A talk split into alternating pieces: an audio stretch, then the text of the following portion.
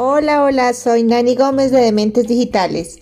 El día de hoy vamos a hablar sobre el copy y la técnica de contar historias.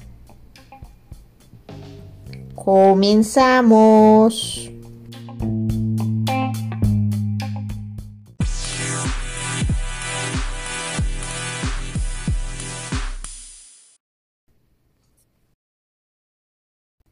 Bueno, y como les decía, hoy vamos a hablar sobre el copy y la técnica de contar historias.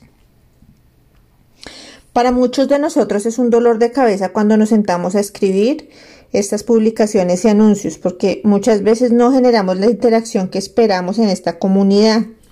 Entonces hoy vamos a hablar de los seis sesgos psicológicos más comunes basados en el libro Influencia, la psicología de la persuasión de Robert Cialdini. El primer sesgo psicológico es la reciprocidad. Nos sentimos obligados a ayudarle a quien nos ayuda.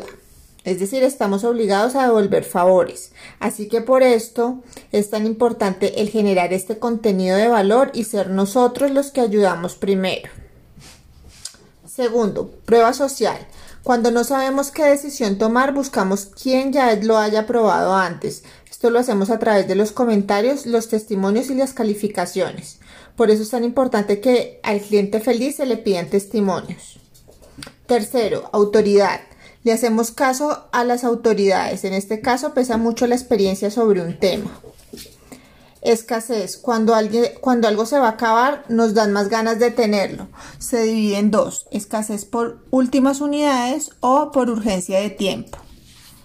Quinto, empatía. Le decimos que sí a quienes nos caen bien y a quienes se parecen a nosotros y con los cuales tenemos intereses en común.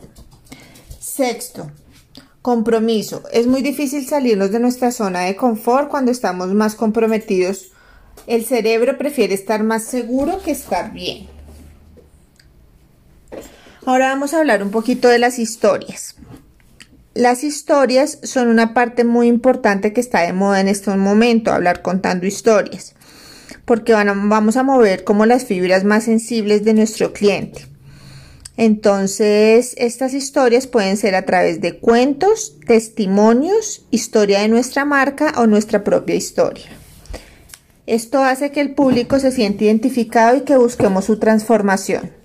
La estructura de una historia que vende es muy sencilla. Son cuatro pasos. El primero es que siempre hay un protagonista, que es este cliente soñado o buyer person. El segundo es que el protagonista siempre tiene problemas. El tercero, el protagonista siempre está en una situación peor y en este momento aparece la guía, que en este caso eres tú. Y siempre tendrá un final feliz.